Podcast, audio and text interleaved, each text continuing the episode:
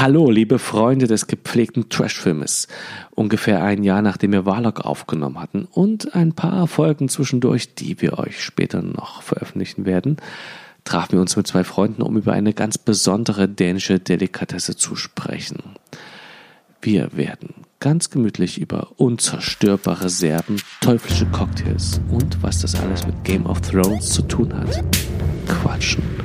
Aber hört selbst.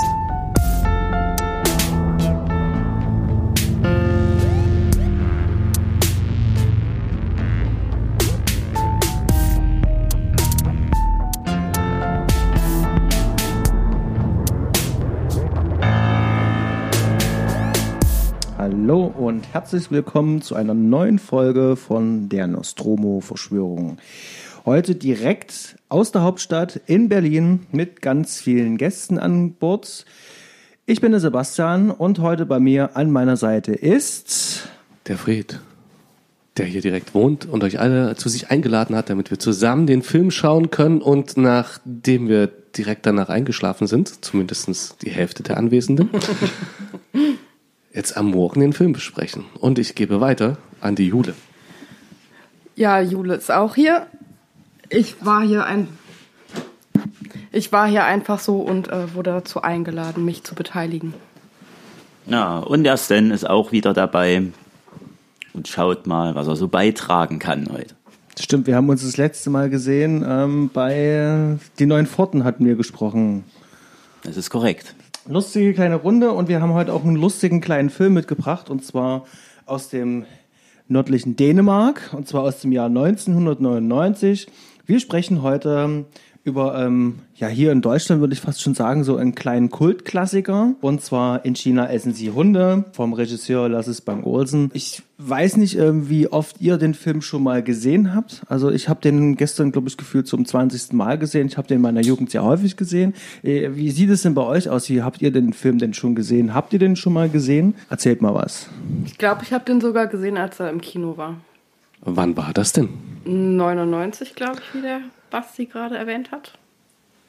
Da warst du ja noch nicht mal 20. Mhm. Durftest du denn da schon reingehen in den Film? Ja, ich habe den Film bestimmt auch so fünf, sechs bis 18 Mal gesehen. Ich weiß es nicht mehr genau. Auf jeden Fall oft. Genau, also das war äh, in meiner Erinnerung äh, einer von diesen sehr populären ähm, Videofilmen, als es damals noch Videotheken gab, ähm, wurde der halt auch heiß beworben und war so ein, so ein kleiner äh, Kult-Tipp. Und in äh, diversen Sommerkinos lief der natürlich auch sehr häufig und da hatte ich den auch äh, sehr häufig damals gesehen. Und ist, glaube ich, auch meine erste DVD, die ich mir jemals gekauft habe. Und genau die haben wir uns dann gestern angeschaut. Ich würde sagen, steigen wir gleich mal direkt ein in den Film. Und es geht um den Bankangestellten Arvid Blixen, der Zeuge eines Banküberfalls wird und mit einem Tennisschläger den ähm, Bankräuber zur Strecke bringt. Und äh, damit gehen eigentlich, eigentlich alle Probleme los. Jetzt möchte er sich sozusagen mit seiner Freundin so ein bisschen in den Urlaub verabschieden. Die hat ihn allerdings verlassen. Dann wird es langsam ein bisschen bunt. Der Film ist recht turbulent. Die Freundin von dem Bankräuber kommt ihn jetzt besuchen und konfrontiert ihn eben halt damit, dass das, was er getan hat, schlecht war und erzählt ihm eine Geschichte von, was war das, ähm, Schwangerschaft, ähm, künstliche Befruchtung war es, ne? Genau. Ganz genau. Ähm, dass sie das vorhatten und dass wir das Geld brauchten von dem Banküberfall. Und mit diesem Wissen ähm, sagt er sich Arvid, okay, Mensch, scheiße, das war Mist von mir, warum habe ich den Bankräuber zur Strecke gebracht, jetzt brauche ich Geld. Und dann fällt ihm ein, er hat ja noch einen Bruder und sein Bruder ist in kriminelle Machenschaften verwickelt und den fragt natürlich, ob er jetzt hier einen Banküberfall starten kann. Und damit geht dann halt mehr oder weniger eine Kettenreaktion los. Das heißt, der Film wird immer skurriler und immer verrückter. Die serbische Mafia spielt hier noch, noch mit eine Rolle. Und äh, tja, am Ende gibt es viele Tote und ja, ein lustiges Ende. Soweit, so gut. Ich denke, das passt soweit oder gibt es noch eine Ergänzung? China essen sie Hunde wird ähm, gerne als Actionkomödie oder auch als schwarzhumorige Actionkomödie genannt und ähm, auch auf der DVD prangt so ein kleiner Aufkleber. Wer auf unserer Facebook-Seite mal geschaut hat, da hatten wir schon eine Post abgesetzt, dort sieht man auch noch den Aufkleber drauf, wird ganz gerne mit äh, Pulp Fiction verglichen. Da können wir vielleicht noch später kurz drüber reden. Aber das Genre, denke ich mal, ist soweit okay. Ähm, Actionkomödie kann man soweit stehen lassen. Schwarzhumorig auf jeden Fall. 1999. Wer sich mit dem dänischen Film ein bisschen auseinandergesetzt hat, der wird bemerkt haben, dass der Cast hier im Film ein bisschen identisch ist zu einem anderen dänischen Film. The Pusher aus dem Jahr 1996 von Nicholas Winding Refn. Ähm, hier spielt auch Kim Botnia mit und äh, der hier den Bösen spielt, den Radko von Slavko Labovic, ganz genau. Der spielt dort unter anderem auch mit. Damals auch noch ein junger Mats Mikkelsen. Und hier gibt es relativ viele Verbindungen. Ähm, in meiner Wahrnehmung ist zumindest äh, in China essen sie Hunde ein bisschen eine lustigere äh, Version von Pusher. Vielleicht nicht ganz von der Story, aber insgesamt vom Ablauf her. Äh, Pusher ist auf jeden Fall ein bisschen nüchterner und äh, sieht auch noch ein bisschen rauer aus vom Stil insgesamt, ähm, auch von der Optik. Und in China essen sie Hunde ist schon etwas saubere und freundlicher anzuschauende Optik von europäischem Kino, meiner Meinung nach. Und auch weniger explizit, oder? Ja. Ja, das stimmt, es wird weniger an Gewalt gezeigt letztendlich. Äh, ein bisschen Blut fließt, aber Pusher hatte schon, da hat man richtig das Zuschlagen ganz deutlich gesehen, ne, von Ja, Winding ja. Refn. Ja, Wobei es mir auch immer relativ schwer fällt, das hatten wir heute schon so ein bisschen auch als Thema beim Morgenkaffee, die dann letztendlich so diese ganzen Filme, die einen ähnlichen Cast haben, auch so auseinanderzuhalten. So aus der Erinnerung. Ja, bei mir verschwimmt es auch ein bisschen. Ähm, ich habe ähm, China essen sie Hunde höchstens einmal gesehen und war mir dann tatsächlich nicht mehr so sicher, weil die alle anderen Filme in diesem Dunstkreis, ich glaube, ich danach dann gesehen habe und es ein bisschen verschwommen ist mit Pusher, mit Old Man in New Cars, dem zweiten Teil. Und ich mir da nicht mehr so sicher war, was, an was erinnere ich mich jetzt direkt. Ich habe Pusher tatsächlich nicht gesehen, deswegen bin ich gerade raus. Steht aber noch auf meiner Liste. Ja, kann ich tatsächlich nur empfehlen. Das ist ja eine mehr oder weniger eine Trilogie. Und kann ich tatsächlich sehr empfehlen. Ähm, ist auch heute immer noch sehr sehenswert. Schwarzhumorige Actionkomödie wird ganz gerne mit Pulp Fiction verglichen.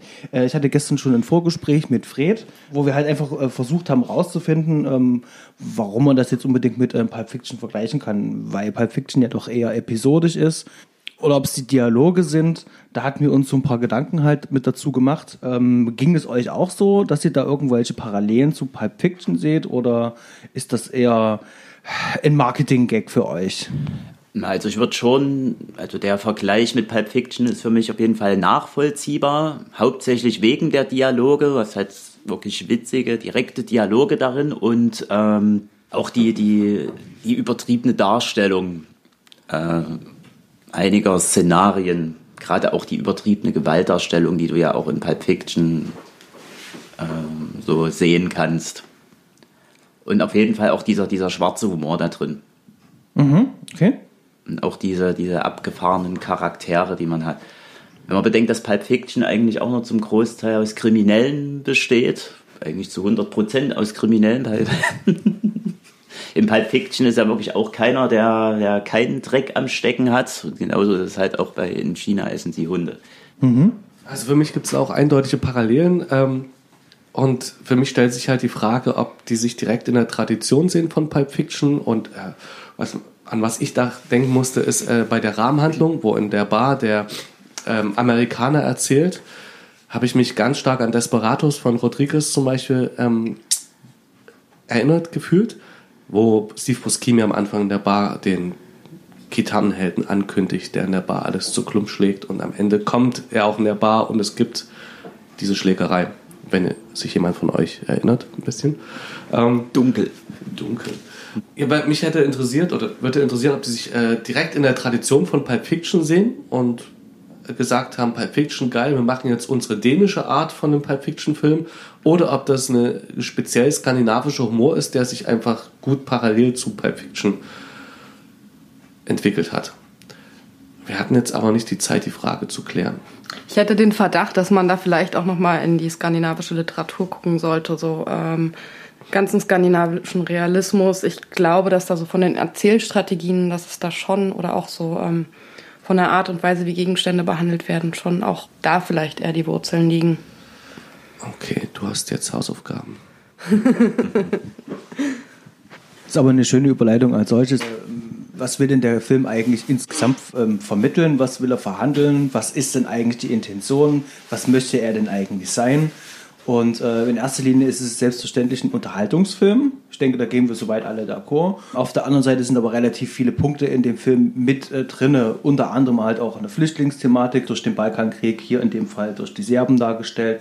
Sprich also, ein Großteil der Bösewichte sind eben halt die serbische Mafia. Du hast dementsprechend äh, ähm, auch äh, den Rassismus, der hier mit äh, einhergeht, verhandelt und der, der relativ raue Umgang. Das ist natürlich auch alles überspitzt dargestellt, aber das ist zumindest äh, ähm, ein Teil des Films, das hier eben halt mit äh, drin vorkommt. Und da sehe ich zum Beispiel jetzt nicht die Parallele wiederum zu ähm, ähm, Pulp Fiction dann zum Beispiel. Da wird ja was komplett anderes verhandelt. Das heißt also, der Film hat schon so sei, seine eigene äh, Agenda irgendwo und verhandelt da halt nationale Probleme, natürlich alle ein bisschen zugespitzt.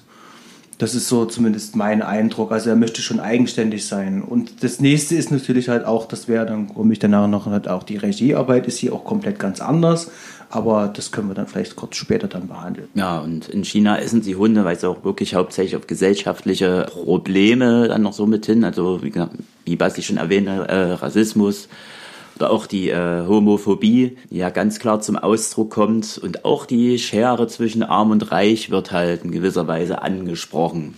Du hast halt den Bankangestellten und dann halt der Bankräuber, der ja arm dran ist und Geld braucht und dann auch noch von dem reichen Bankangestellten niedergeschlagen wird und dann in den Knast wandern muss. Und alles so eine überspitzen Ganz genau. Sachen.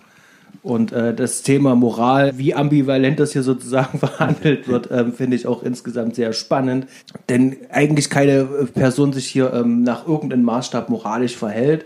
Jule hatte das vor uns im Vorgespräch auch schon äh, sehr schön mit äh, angebracht halt. Wie hast du gesagt, die, ähm, die ja, die, die reflektieren im Grunde genommen alle nicht ihr eigenes Handeln, beziehungsweise Arvid hält sich beispielsweise ja irgendwie für moralisch unfehlbar, obwohl wir es von außen betrachtet natürlich irgendwie vielleicht anders beschreiben würden.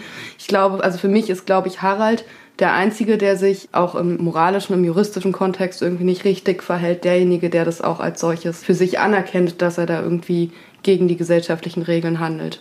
Bei allen anderen wird das eigene Verhalten eigentlich gar nicht in der Art reflektiert. Richtig, also die gerade Arvid meint immer, etwas Gutes tun zu müssen oder ist völlig davon überzeugt, etwas Gutes zu tun und richtet damit aber wirklich einen enormen Schaden an jeglicher Hinsicht. Arvid ist auch der Einzige, der eine Figurenwandlung vollzieht. Ne? Alle anderen mhm, bleiben in ihrer Rolle stimmt. fest. Der grandiose Kim Bodnia als Harald, seine, der sofort verstört, auch in so ziemlich allen Filmen, die ich mit ihm kenne, eine wahnsinnige Präsenz hat, aber er ist dieser Typ und dieser die ganze Zeit durch. Das schockiert immer wieder und ist sozusagen der Gegenpart zu Arvid, der als Weichei, als über, extrem übertriebenes Weichei äh, karikiert wird, dem seine Freundin am Anfang ihn achtkantig rausschmeißt und er sich über Kleinigkeiten wie Brotkrümel im Bett oder auf dem Nachttisch aufregt. Äh, und am Ende, wir haben vorhin das Zitat gebracht, er dann am Ende des Films zu Harald kommt und äh, ich habe. Ich habe Hannah getötet. Und wo ist sie? In der Küche und im Flur. Nein, es war andersrum. ja, ja, ist versaut. Aber alle Zuhörer, ähm, die den Film nicht kennen, wissen jetzt, er hat sich zum äh, leichten zerstückelnden äh, Freundin-Mörder entwickelt und hat damit halt die Wandlung nach und nach vollzogen. Vor allem am Anfang, wo er diese aus guter, aus mit guter Absicht den Banküberfall machen möchte und da verwirrt auf dem LKW sitzt und nicht ganz schockiert ist über das, was Harald tut, am Ende seine Freundin selber umbringt. Aber das Zitat am Ende ist eigentlich auch wiederum eine, eine, schöne Antwort auf das Zitat am Anfang. Ich meine, ich weiß es nicht mehr ganz genau, aber sie beschreibt ihn ja so irgendwie er sei äh, noch weniger interessant als der Pollenflugbericht. Also da geht es ja auch darum, mhm. sozusagen, dass äh, Pollen in alle Winde verstreut werden und am Ende ist sie das dann, die eigentlich überall verteilt. ich bin mir sicher, dass das beabsichtigt hat. Natürlich. und sie hat ihm ja auch gesagt, er soll einmal was Abgefahrenes machen. Aber wird es am Ende honoriert letztlich von ihr, dass er, dass er einmal was anderes gemat hat? Kann sie nicht mehr. Da sind wir ja eigentlich schon relativ tief in der Geschichte drin. Ich möchte ganz gerne vielleicht noch ein paar Worte ähm, zum Cast als solches noch mit ähm, verlieren. Hier gerne an der Stelle auch den Regisseur nochmal erwähnen, äh, Lasses Bang Olsen. Der hat hier ungefähr einen Kultstatus wie, was ist denn hier ein guter Actionregisseur? Vielleicht am besten noch äh, ähm, so eine Mischung aus Till Schweiger und wie heißt der Typ hier? Ähm, Unendliche Geschichte. der ist Wolfgang Peters. Petersen. Der hat halt einen Kultstatus. Ich habe ähm, ein bisschen recherchiert über ihn und der wird dort richtig gefeiert. Er ist ein ehemaliger Stuntman und jetzt eben halt auch Regisseur und hat sozusagen mit diesem Film einen absoluten Kultfilm äh, ähm, etabliert und ist sozusagen in die absolute A-Liga in Dänemark aufgestiegen. Ich würde sagen, er ist so ein klassischer 80er Jahre Action-Inszenator. ähm, da sind mir ganz viele Sachen auch aufgefallen, auch gestern wieder. Und zwar äh, erinnert mich das Ganze ein bisschen an John Badham. Ich weiß, ihr habt ja beim Film das bestimmt auch gesehen. Kim Bodnia ist die ganze Zeit am Essen oder kaut immer irgendwas oder macht immer irgendwas. Äh, es gibt eine schöne Szene. Äh, Arvid und Harald sind doch in dieser Gefrierkammer, sind die da drinne. Und Arvid ist ein bisschen verstört und die Lampe wackelt. Und Harald kommt rein und muss erstmal sozusagen, während er im Dialog steht, diese Lampe zum Beispiel festhalten und die Glühbirne reindrehen. Und in eigentlich fast jeder Szene macht er immer irgendwas. Also seine Figur ist immer irgendwie beschäftigt. Es geht also nicht nur um den Dialog als solches, sondern die Person macht auch immer irgendwas. Ich bin immer abgelenkt. Und das ist ein äh, ganz klassisches äh, ähm, Regieanweisung, die auch äh, John Badham in seinen Filmen mit äh, drinne hatte und ähm, macht auch einen Film insgesamt auch ein bisschen es wirkt, es ist griffiger, es macht, äh, unterstreicht die, die Charaktere auch ein bisschen besser und macht mehr Raum für die Figur auf. Das ist mir halt ganz besonders aufgefallen. Und der Film wirkt auch insgesamt sehr rund. Also nicht zuletzt jetzt auch durch die Kamera, die die ganze Zeit durch den Raum zu schweben scheint. Also die hängt halt auch immer dran. Du hast nicht viele hektische Schnitte, jetzt vielleicht mit Ab äh, Ausnahme von den äh, Verfolgungsjagden, aber ansonsten ist man immer an den Personen dran. Und es ist jetzt vielleicht auch eine Frage an euch, so wie habt ihr das wahrgenommen? Habt ihr das so als Schnittmassaker empfunden oder wart ihr auch die ganze Zeit dran an den Figuren, an den Personen? Also für mich ist es auch schon so, dass es auch, wenn man nochmal den Vergleich mit Pulp Fiction bemüht, deshalb, den habe ich ja auch als sehr von der Farbigkeit irgendwie knalligen Film empfunden, wo relativ viele unruhige Akzente auch gesetzt werden. Ich finde, ähm, die ganze Erzählstrategie äh, jetzt von dem Film hier wird auch sehr dadurch unterstrichen. Also er ist nicht monochrom, aber das, dadurch, dass er auch in den Farben sehr stark zurückgenommen ist. Also ich finde, es macht den Ganzen irgendwie nochmal so geschlossener, in sich ruhender und lässt der Handlung dadurch auch irgendwie vielleicht viel mehr Raum.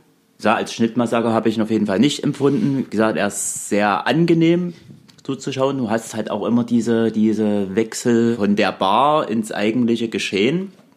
Du hast ja praktisch dann auch noch diese, diese Erzählerfiguren dann drin, weißt genau, okay, der Typ, der weiß ja schon, was jetzt ja alles passiert ist und was noch passieren wird, weiß aber am Anfang des Filmes halt auch noch nicht warum. Das ist ja dann die Überraschung am Ende. Ja, und das ist halt eine wirklich sehr, sehr angenehme Erzählstruktur. Man bleibt auf jeden Fall an den Figuren dran. Das ist schon richtig. Also der der Regisseur ist sozusagen tatsächlich äh, nicht an der Action als solches interessiert, sondern wirklich an der Entwicklung der Person. Dadurch, dass er ja eigentlich ein Action-Regisseur ist, finde ich, das ist zumindest meine Empfindung, die Action-Szenen als solches funktionieren überhaupt gar nicht. Ich habe tatsächlich keine Ahnung, ähm, ähm, wo die sich, also ich weiß zwar, wo das jetzt sein soll, aber wenn die Action passiert, wird so wild hin und her geschnitten, also gerade auch diese äh, Szene mit dem Geldtransporter zum Beispiel, die funktioniert überhaupt gar nicht. Und da fliegen auf einmal Sachen in die Luft, bevor überhaupt irgendwo ein Auto überhaupt irgendwo äh, äh, reinspringt. Aber ich denke, das ist natürlich auch einfach so eine Sache, wir haben jetzt da viel Geld reingebuttert, wir müssen die Szene natürlich nehmen. Und da fehlte halt auch wirklich was. Also gerade da die Action funktioniert für mich nicht. Wiederum die Action in den Dialogen, die Wortgefechte, die funktionieren wiederum sehr gut. Und auch nach der langen Zeit hätte ich jetzt gedacht, dass das da ein bisschen an Feuer verloren hat. Aber im Gegenteil, ich finde, das äh, sitzt auch immer noch. Und es ist ähm, sehr modern äh, inszeniert. Und das macht auch viel Spaß. Und vielleicht äh, hier an der Stelle, ich hatte das gestern im Vorgespräch auch schon mit Fred, weil du sagtest, es äh, wirkt entsättigt, der Film. Äh, von den Farben her äh, nicht so knallig. Ist natürlich auch ganz klar, nördliche Hemisphäre, Dänemark, wenn dort Licht ist, dann ist das diffuses Licht halt. Und dann sieht das halt auch immer sehr, sehr platt halt aus. Und ich nehme stark an, dass dieser Film jetzt nicht so viel Budget zur Verfügung hatte, als dass man hätte jede Szene ausleuchten kann. Deswegen wurde alles mit Available Light, also Tageslicht gedreht, größtenteils. Und dadurch hat man eben halt äh, keine freigestellten Personen, sondern es wirkt auch automatisch immer ein bisschen platt. Hat so ein bisschen Seriencharakter, also wie zum Beispiel jetzt ein Tatort, äh, meinetwegen. Und in Hollywood wiederum, Kalifornien, hat man natürlich knalliges Sonnenlicht. Harte Schatten, da braucht, reicht manchmal ein Reflektor schon aus und schon kannst du eine Person aus dem Hintergrund freistellen. Und das wirkt automatisch natürlich schon äh, wertiger was hier natürlich gar nicht möglich ist, nur mit äh, dem Einsatz von, von Licht. Und ich finde wiederum, das macht aber trotzdem ganz viel für die Stimmung aus für den Film. Also das passt wunderbar. Auf jeden Fall. Und äh, ich denke auch, hier wurde ähm, nachträglich auch das Bild noch ein bisschen entsättigt, damit es auch so ähm, ein Kontrast ein kleines bisschen angehoben, dass es funktioniert. Also das wirkt äh, auf mich auch nach den ganzen Jahren, also jetzt 20 Jahre ist jetzt der Film halt, halt auch immer noch sehr stimmig. Wobei ich, also ich erinnere mich gerade nicht mehr ganz genau, aber ich habe das Gefühl, also dass auch die ähm, Szenen mit dem Amerikaner an der Bar entsättigt sind, aber allein schon durch das sein Hemd, finde ich, gibt es da auch schon einen Farbkontrast. Genau. Definitiv.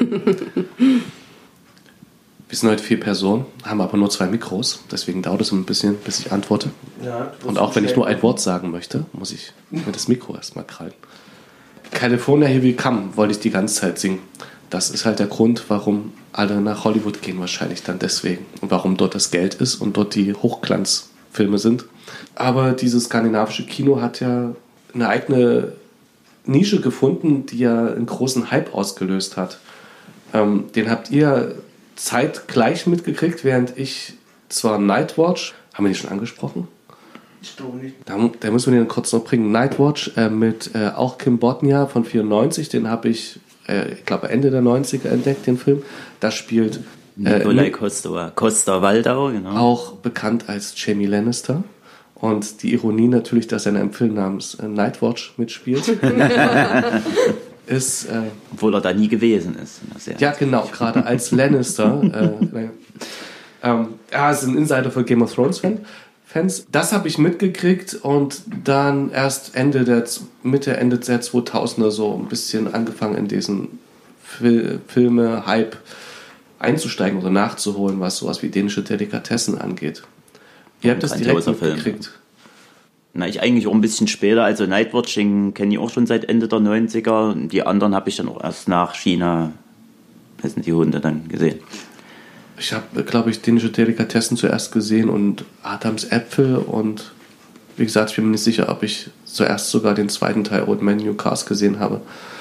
Äh, Flickering Lights war doch auch noch in, der, in dem Dunstkreis. Gibt es einen Film, den wir da noch besonders empfehlen würden eigentlich, wo wir sagen, oder ist in China Sie essen, essen Sie Hunde der Klassiker, den man von den Filmen unbedingt gesehen haben muss? Also was man vielleicht äh, definitiv noch mit erwähnen kann, ist auf jeden Fall Adams Äpfel. Mit gerade dänische Delikatessen. Ja. genau. Also auf jeden Fall, den, die gehören auf jeden Fall noch mit dazu. Das sind eigentlich so die, die, die klassischen Filme. Wenn ich mir jetzt zum Beispiel noch anschaue, ähm, bei dem ganzen Cast, wer noch mitgemacht hat, da fällt mir jetzt zum Beispiel noch auf, und zwar, wie heißt er denn, da ist er, da, da, da, der den Barkeeper gespielt hat, der Jesper Christensen. Den kennt man ja bestimmt auch, nicht nur aus dänischen Produktionen, sondern auch aus James Bond zum Beispiel. Der hat ähm, jetzt im letzten Spectre hat er mitgespielt und auch bei Casino Royale. Ach ja, Mr. White. Mr. White. Als James Bond-Fan äh, kann ich mich jetzt trotzdem nicht erinnern. Aber was ich witzig fand, also das ist ein Däne, der einen Ami spielt und jetzt habe ich vergessen nachzuschauen, aber der Wuk, der Serbe, der da rassistisch übel zugerichtet wird, der wiederum wird von einem Dänen gespielt, ne? Von den Briten. Von einem Briten. Auf jeden Fall nicht von einem Serben. War doch Brite, oder? Guck mal ganz kurz. Wook. Brian Patterson. Englische Schauspieler. Ein englischer Schauspieler, ja. Im Vorgespräch hatten wir uns auch schon drüber unterhalten, äh, dass, dass Wook tatsächlich eine von den wenigen Personen in diesem Film ist, die hier ähm, irgendwie moralisch handeln, beziehungsweise ähm, nicht, ja doch, die ja moralisch handeln, also im besten Wissen und eher dazu genötigt werden, ähm, Böses zu machen, während alle anderen sozusagen hier kein Kein moralisches. kein moralisches Empfinden Empfinden haben oder da völlig falsche Vorstellungen halt haben. Wie fandet ihr denn eigentlich diese ganzen Szenen rund um Wuchs sozusagen? Also ihm wird ja wirklich übel mitgespielt. Und der ist ja eigentlich nur dafür da, dass die Story ein bisschen vorangetrieben wird, wenn man das so möchte. Und dass er eigentlich, er wird eigentlich die ganze Zeit beschimpft, nur damit er am Ende so noch über, äh, mit einem Querschläger erschossen wird. Findet ihr das sozusagen gelöst mit ihm? Findet ihr das gut? Ist das gut für den Film? Ist es äh, schön äh, zu wissen, dass eine Person im Film ist, die eigentlich äh, ihre eigene Rolle eigentlich nur darin besteht, ähm, naja, eben halt gedemütigt zu werden und am Ende dann halt einfach mehr oder weniger ja, halt geopfert zu werden? Naja, ich würde sagen, dass Wook tatsächlich so mit einer der hauptsächlichen Schlüsselfiguren in dem Film ist. Er ist ja hauptsächlich dazu da, die Story auch mit voranzubringen, weil sein Tod löst ja dann am Ende auch den Krieg gegen seine Familie aus, was ja die ganzen Serben sind, die sich dann natürlich dafür rächen wollen und die, ja, er sorgt dann halt dafür, dass die Geschichte noch weiter ins Rollen kommt. Des Weiteren sorgt er natürlich für ein paar erheiternde Momente anfangs noch. Ja, aber es ist natürlich eine ganz arme Sau, wenn man es so betrachtet. Also es ist gleichzeitig irgendwie ein Sympathieträger, aber auch nicht so richtig ein Sympathieträger. Man hatte eigentlich eher so Mitleid, aber es ist trotzdem so von der Empfindung her so entrückt aus dem Film, weil also ich erinnerte mich irgendwie so ein bisschen an die ganzen Tiny Toons Filme, weiß der Geier was, wo dann irgendwie der Roadrunner von der Klippe stürzt oder irgendwer so einen Amboss auf den Kopf bekommt. Also gerade auch so bei der Sprengstoffszene, mhm. wo, wo dann das Winken verwechselt wurde mit dem Geh weg, geh weg und äh, er dann irgendwie die Explosion abbekommt und danach nichts mehr hört. Also es ist irgendwie, es ist derart überzeichnet, auch der, der, der Umgang mit ihm, der Rassismus und so weiter, dass es irgendwie nochmal so einen ganz eigenen Strang aufmacht innerhalb des Films. Ja, er wirkt ja vor allen Dingen noch am Anfang, wirkt es ja so nach allem, was der da mitmacht. Erst dieser Unfall, danach die, die Explosion. Der wirkt ja erst noch so wie, wie, wie unzerstörbar oder unsterblich und dann, ja, stirbt er. Was ist denn das eigentlich? Ist das eine herabfallende Fliese gewesen? Weil er hat ja nach oben geschossen. Irgendwas ist ihm ja von der Decke auf den Kopf ja, gefallen im Prinzip. Querschläger halt. Also Querschläger, genau ja, wie gesagt, er überlebt praktisch diese krassen Explosionen und diesen enormen Autounfall und dann, ja, ist es halt der Querschläger, der sein Ende sorgt. Und was man dem Film halt auch sehr schön sehen kann, äh, diese äh, Parallelwelt. Ich meine, ähm, der einzige Ausblick, den man in, ich sage vorsichtig, normale Welt hat, ist ja nur über Arvid. Äh, da sieht man eben halt auch nur sein ähm, steriles Zuhause und das Bankenleben. Und dann taucht er sozusagen in diese Unterwelt ein, die ja getarnt in diesem Restaurant halt stattfindet, wo eigentlich gefühlt irgendwie jeder in dieser Küche irgendwie raucht, während dort Essen zubereitet wird. ähm, und da auch ein schönes Bild eben halt auch hat, dass man da eben halt einen Dreck drauf gibt, sozusagen auf Konvention. Und ich finde das eine sehr schöne Metapher, das mit diesen Zigarettenrauchen in der Küche. Du bist sozusagen dort richtig dort unten in einer anderen Welt und du tauchst dort sozusagen mit Arvid äh, dort halt einfach nur ein. Und mir ging es zumindest so, ich weiß nicht, wie es euch ging, aber ich fühlte mich in dieser Küche immer wohler als in seiner sterilen Bude dort oben. Weswegen ich auch äh, am meisten immer lachen muss, wenn dann er die Wohnung vorfindet und überall liegen dann diese Brotstückchen verteilt in der Wohnung halt rum, musste ich wirklich äh, sehr, sehr lachen. Ähm, weiß nicht, wie euch das da ging. Ich finde, da wird. ja, ich musste auch lachen, ähm, aber. Also ich finde da halt, da wird halt aber auch so diese ganze Frage, woher kommt denn die Moral irgendwie?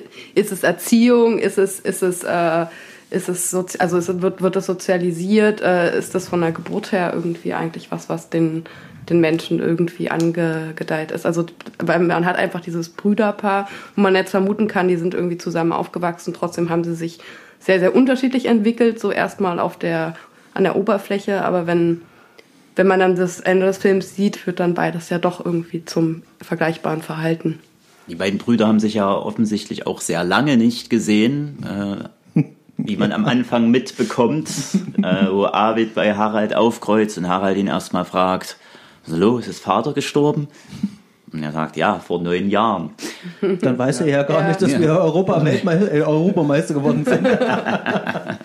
ja, wie gesagt, es sind einfach nur so ein, so ein, so ein paar Sätze, die praktisch die Figuren dann auch schon so näher beleuchten. Braucht man nicht mal eine großartige Vorgeschichte dazu, reichen wirklich so ein, zwei Sätze und du weißt eigentlich schon völlig Bescheid. Und zum moralischen Aspekt würde ich da noch was sagen. Im Prinzip erklärt es der Titel ja schon. Es gibt ja eine Stelle, wo der Titel angeschnitten wird, nicht so direkt wie er heißt.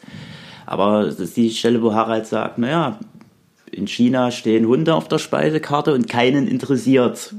Du kannst in China einen ganzen Schäferhund essen Oder- und äh, keinen interessiert das, weil man sich dafür entschieden hat, das dort zu tun. Genau. Und ich finde genauso diese, diese, dieser Spruch, diese Einstellung spiegelt halt, halt auch das Verhalten wieder. Die machen da halt ihre kriminellen Sachen, weil sie auch der Meinung sind, dass es halt keinen interessiert. Ist halt so für die. Ganz genau. Und das, äh, darauf zielt auch die Frage wir tauchen jetzt in die Welt ein und die wird uns dort, ähm, äh, dort mehr oder weniger mit erklärt. Und genau das ist eben halt der Filmtitel, äh, der gibt es eben halt auch mit vor. Sprich, also man erklärt sich hier sozusagen seine eigene Welt und die hat eben halt auch ihre eigenen Dynamiken, Gesetze und Regeln. Und wird eben halt auch gestreift wiederum, und da kommen jetzt zum Beispiel die Serben halt noch mit rein, gestreift sozusagen auch mit äh, anderen Parallelgesellschaften, was ja dann auch in der Schlussszene eigentlich ganz gut wiederum mit äh, ähm, unterstrichen wird. Wenn sozusagen Engel und Teufel da sind, um alle abzuholen, naja, aber für die, da kommen die anderen. Das ist eine andere Abteilung. Das äh, Komische Typen. Die Schlussszene ist so und so, die hebt das nochmal ins äh, Fantastische und äh, erklärt das Übertriebene nochmal eindeutig als übertrieben und nicht äh, real gedacht. Es gibt, äh, was, mich, was mir gerade jetzt einfiel, ist die Szene mit dem Transporter, wo du sagtest, es gibt keine Konsequenzen. Werden die irgendwann mal von der Polizei verfolgt? Nicht einmal. Irgendwann mal, ich meine, die st- stehlen ja Geld. Beim, beim ähm, Dingensbummels, wenn die den aus dem Knast rausholen, kommen ja die Wärter sozusagen. Ja, aber das, weil die einfach auch nur vor Ort sind und danach passiert aber auch nichts. Genau, die befreien einen aus dem Knast, die stehlen Geldtransporter, es gibt keine Ermittlung. Also der Film nimmt überhaupt keinen Bezug darauf, dass in irgendeiner Form äh, Das Handeln Leute das Geld, genau, dass. Leute das Ja. Geld vermissen könnten oder äh, sich denken, oder wurde jemand gerade äh, ist aus dem Knast rausgeholt und Polizisten angeschossen. Interessiert keinen. Naja, gut, doch, also in, insofern, also nicht, nicht im Nachgang, dass es Konsequenzen haben könnte, aber es ist ja schon so, einem werden ja schon die Konsequenzen für die beiden Fahrer des Lasters irgendwie vor Augen geführt. Und sehr, Ja, sehr die Konsequenzen für die Op- Opfer sind klar, aber äh, jeder normale oder jeder normale Film ist falsch ausgedrückt. Man rechnet eigentlich damit, dass wenn irgendwo ähm, eine kriminelle Handlung begangen wird, dass dann automatisch ein Kopfgeld ausgesetzt wird. Und äh, die Polizei in irgendeiner Form versucht zu ermitteln und dass die Story sich so weiter dann auch rumspinnt, dass die Kriminellen versuchen, nicht gefasst zu werden oder konfrontiert werden mit der Ermittlung. Das interessiert den Film gar nicht. Die einzigen, die ähm, das Recht in die Hand nehmen, ihr eigenes Recht, sind die Serben am Schluss und die Religion. Mir war es tatsächlich auch ein Rätsel, wie es möglich ist, mit einem Transporter in ein Gefängnis zu fahren und den direkt vor der Wand abzustellen. Weil eigentlich hat man ja nochmal im Gefängnis eine Mauer drum. Möglicherweise ist das in Dänemark anders, aber gut, im Prinzip war es ja auch wieder der Story dienlich, das so zu machen. Ähm, Das, äh, die Frage ist auch, wie die rausgefunden haben, in welcher Zelle welche der Zeit, sitzt. das ist alles uninteressant für den Film. das ist richtig, ja. Genau. Auch die, die ganze Nummer, wie der, wie der Transporter gekapert wird. Also mir kam es schon als relativ innerstädtischer Bereich vor oder vielleicht in eine städtischer Randlage, aber dass das sonst äh, niemandem auffällt, ähm, ja, ist vielleicht auch so Und dass da ein paar Autos explodieren, ist es vollkommen. Stimmt, nein, das ist für den Film interessant, äh, äh, uninteressant und ich finde es spannend, gerade wenn man einen Film macht und dann die, die Fragen tauchen einem beim Filmmacher ja auf, wenn man sich da, so einen Film sich ausdenkt oder dann dreht. Irgendjemand von den 100 Leuten wird ja sich die Frage stellen, warum ist, also die Frage, die wir jetzt stellen, warum ist das so? Und dann muss die Entscheidung getroffen werden, ja, ist für den Film jetzt unwichtig. Das ist, wir haben, wollen was anderes erzählen. Ich gebe dir mal das Mikro, Basti. Also da kann ich vielleicht kurz mit einhaken, weil der Film ähm, spielt ja betont äh, wirklich, wie du schon sagtest, am Rand. Du siehst, dass es entweder irgendwo am Hafen ist, du siehst dann irgendwelche Container da im Hintergrund rumstehen. Oder ähm, wenn die, diese Verladeszene da halt kommt, relativ am Anfang, wo der zu dem Auto fährt, das ist irgendwo am Rand. Die müssen erstmal ganz weit rausfahren. Und das ist betont immer äh, ähm, fernab von, ähm, ich sag jetzt mal, ähm, zentralen Punkten. Also das ist nicht in der Innenstadt. Das ist nicht das Einzige, was mal erwähnt wird, ist nur erwähnt wird, ist äh, das Sondermarken der Park halt, wo die die vergraben sollen. Aber du siehst diesen Punkt da eben halt auch nicht. Aber warum sollte man überhaupt in einen äh, Stadtpark überhaupt Leichen begraben? Also das ist das Einzige. Äh, und das wird nur namentlich erwähnt. Aber ansonsten entzieht sich der Film und sagt ganz bewusst, wir verlegen das an den Rand. Also das Genau, aber es ist halt auch nicht fernab der Zivilisation irgendwo in einem Wald, wo wirklich niemand das mitbekommen könnte, sondern es ist halt genau in dieser Übergangszone, Gewerbegebiet zwischen Innenstadt und Land, wo, wo trotzdem noch irgendwie Gebäude stehen und äh, irgendwie Industrie passiert. Könnten oder halt sowas. Leute ringsrum stehen. Es so, sieht so aus, als müssten eigentlich irgendwo Beobachter sein und eine Explosion mitgekriegt haben oder zumindest da eine Stunde später dran vorbeigefahren sind und sich fragen, was ist denn da los gewesen. Mir- ist gerade noch ein älteres, schräges dänisches Kinomachwerk aufgefallen, das in Serie gegangen ist. Sprich? Da wir ja alle aus Ossis bestehen, außer einer in dieser Runde, müsst ihr euch sofort die Olsenbande. Badabam. äh, aber das ist einfach nur reiner Klamauk, da ist mit schwarzen Humor nichts dabei. Welchen Moment ich noch ganz spannend fand, war ähm, auch äh, mit Blick darauf, dass das eigene Verhalten irgendwie reflektiert wird, war in dem Moment, wo äh, bei Arvid dieser Durchbruch kommt irgendwie und er irgendwie sein, seinem Bruder doch etwas entgegensetzt und ihn als Psychopath bezeichnet. Dass das wiederum äh, auch was ist, was von Harald dann nicht angenommen wird, aber es ist so ein Moment, wo man denkt, irgendwie so, Arvid kommt eigentlich wieder zurück in die, in die Realität oder äh, zu einem relativ normalen, gesunden Empfinden zurück, aber es verliert sich dann auch relativ schnell. Wie habt ihr das empfunden? Ja, er setzt ihm ja nach der Szene auch öfter ab und zu mal noch was entgegen. Zum Beispiel auch die Szene, ähm, wo er den, den, wo Harald den, den Wuck so sehr beschimpft. Stimmt, ja. Weil er ihm dann sagt, du bist ein Rassist. Und wenn schon, was ist falsch daran? Richtig, ähm, genau. Ich glaube, ähm, es passt ihm, ihm ich glaube nicht, dass er jetzt so richtig wieder zurückfinden äh, wollte. Ihm, ihm passt halt einfach nur nicht dieses, äh, diese, dieses Brutale seines Bruders. Das schreckt ihn halt dann zu der Zeit auch wirklich noch, noch, noch ab. Es hinterlässt ja auch Krümel möglicherweise. Ja, genau. Ich, ich denke mal, ich glaube auch als Filmemacher, e- egal wo auf der Welt du was machst, du solltest trotzdem zumindest erst einmal, wenn die mit sowas konfrontiert wird, solltest du die trotzdem nach äh, zumindest in einem moralischen äh, Kodex oder gesellschaftlichen Vorstellung sozusagen erstmal handeln lassen, also reagieren lassen. Dieser, das muss ja auch ein Prozess ja auch äh, darstellen. Wenn der das jetzt sofort annehmen würde, ähm, würde es keine Story geben. Dann hätte er sozusagen jederzeit selber halt schon irgendwann mal eine Aktion starten können. Also du brauchst ja auch eine Entwicklung und von daher ist es, denke ich, folgerichtig, dass er jetzt hier ähm, gegen argumentiert. Es fühlte sich aber irgendwie auch, also für mich war es zumindest so, für mich fühlte das sich äh, ein kleines bisschen aufgesetzt an. Das hatte ihm das nicht abgenommen, zumindest im Film jetzt als solches. Das wirkte eigentlich eher so wie so ein Drehbuchkniff, du musst es jetzt halt sagen. Auch wenn die Szene gut aufgelöst ist, aber es wirkte noch ein bisschen aufgesetzt. Da ich äh, Arvid ja selber auch als ähm, langweiligen, inspiriert, uninspirierten Charakter auch wahrnehme und empfinde, äh, finde ich das auch eher aufgesetzt. Also die Schlüsselszene für mich ist ja wirklich, wo den Bankräuber im in der Bank eben halt niederstreckt halt. Das ist ja wirklich ein langes Ring. Mache ich das jetzt, mache ich das jetzt nicht? Und guckt halt immer hin und her. Und dann hast du aber auch schon Schnitt. Du siehst aber auch nicht, wie der zuschlägt zum Beispiel oder sonst was. Und wird dann eben mehr oder weniger hilflos dargestellt.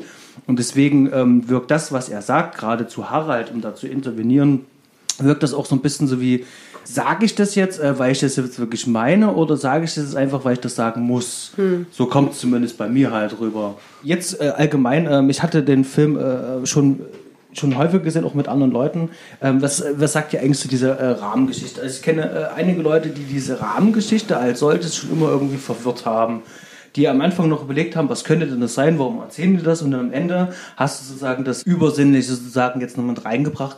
Das hatte einige Leute mit rausgebracht. Wie geht euch das jetzt so nach den Jahren, ähm, jetzt so beim Rewatch? Funktioniert das immer noch oder habt ihr euch dran gewöhnt?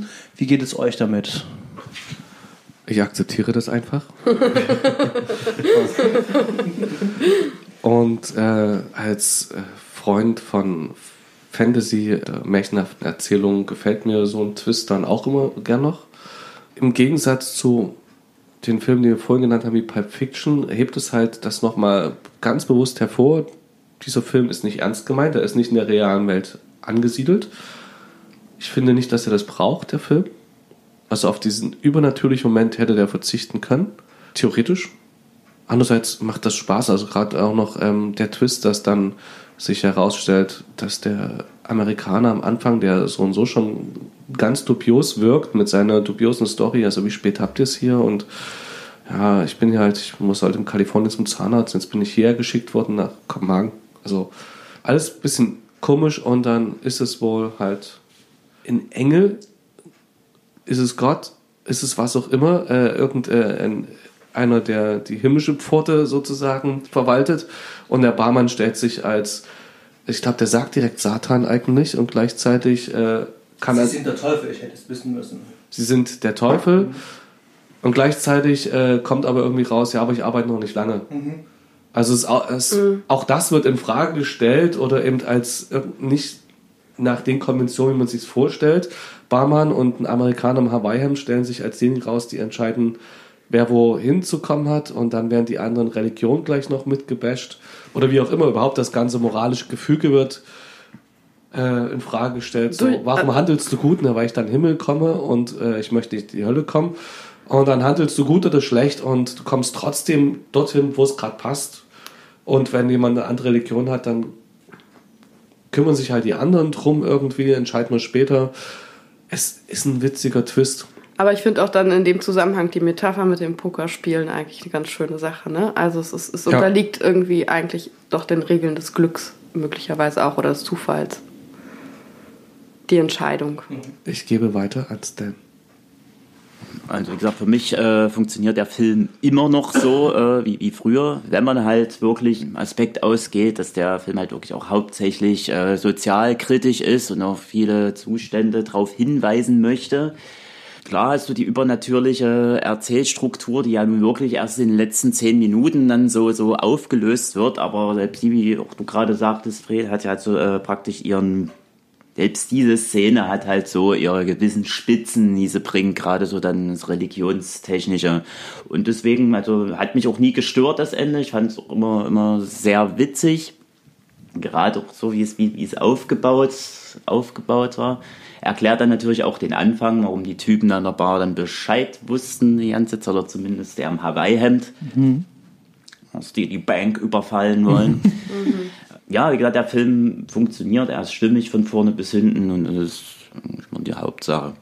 Das klingt auch eigentlich nach einem sehr schönen Schlusswort. Ja, war ein schönes Gespräch mit euch heute. Lieber Zuhörer, wenn ihr das gehört habt, dir das gefallen hat, ähm, lasst uns doch ganz gerne ähm, Kritik, Lob, Wünsche, Kommentare einfach zukommen. Wir freuen uns auch äh, auf Bewertung auf iTunes. Bis dahin, wir hören uns und eine schöne Zeit für euch. Macht es gut. Ciao, ciao. Bis zum nächsten Mal.